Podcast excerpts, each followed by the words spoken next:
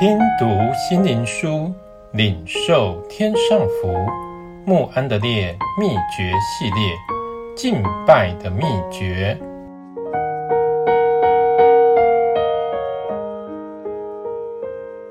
第十二日，神子，愿恩惠平安从我们的父神，并主耶稣基督归于你们。罗马书一章七节，这是很特别的一件事。使徒保罗在他十三封书信里都写着：“愿恩惠平安从我们的父神，并主耶稣基督归于你们。”他有一个很深的感觉，就是父和子在恩典的工作上是那么合一，不能分开的。所以在每一个开头的祝福上，他总是提到父，又提到子，这对于我们是一个很要紧的功课。在基督徒的生活中，我们可以常想到父神，并向他祷告。但是，慢慢地，我们就要看见，如果我们不了解下面所说的真理，必定有属灵的损失。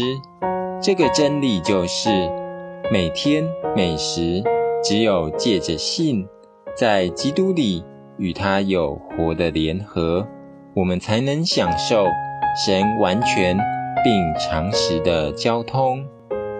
请我们想一想，关乎在宝座中间的羔羊，神的话是怎样说的呢？约翰曾看见一位。坐在宝座上的四活物，昼夜不住地说：“圣哉，圣哉，圣哉！主神是昔在、今在、以后永在的全能者。”启示录四章八节。后来他看见宝座之中有羔羊站立，像是被杀过的。启示录五章六节。在所有敬拜的群众中，没有人能看见神，只有他先看见了基督，就是神的羔羊，就是看见了神。同样，没有人看见了基督，却看不见神的荣耀，因为父和子是不能分开的。哦，基督徒啊！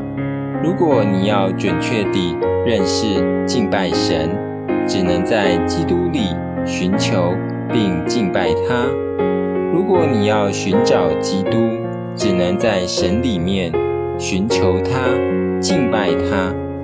这样，你就能明白什么是你的生命与基督一同藏在神里面，你也能经历与基督相交。而敬拜基督，在充分认识神的爱和圣洁上是不可少的。